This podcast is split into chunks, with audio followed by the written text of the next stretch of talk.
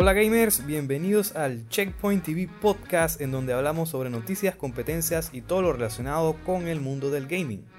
Yo soy su host, Jorge Icaza, y hoy hablaremos sobre la venta del World Poker Tour, que pertenecía a Allied Esports Entertainment. Dicho esto, comenzamos.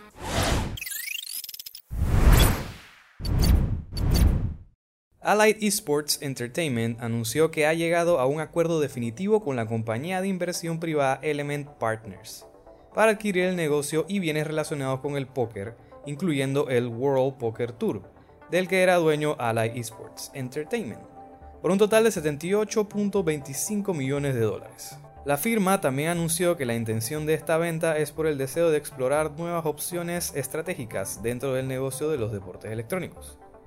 Ahora, para los que no conocen esta empresa, Ally Esports es una compañía que se dedica al negocio de los deportes electrónicos mediante una red global de propiedades, cuyo propósito es ser sede de eventos como competencias de deportes electrónicos y a su vez transmitirlos en vivo por internet con todas sus capacidades de producción de alto nivel. Las propiedades de Ally Esports están localizadas en los tres mejores mercados de deportes electrónicos actualmente alrededor del mundo, como por ejemplo el HyperX Esports Arena en Las Vegas, el Esports Arena en Orange County y el HyperX Studio en Hamburgo, Alemania.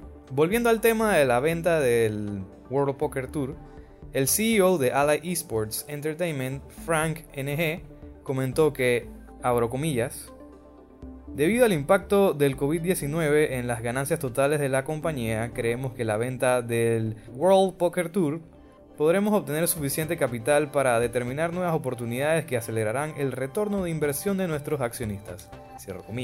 Ally Esports ha sufrido mucho durante la pandemia, por el tema de que sus arenas de deportes electrónicos han tenido que estar temporalmente cerradas y muchos eventos fueron cancelados.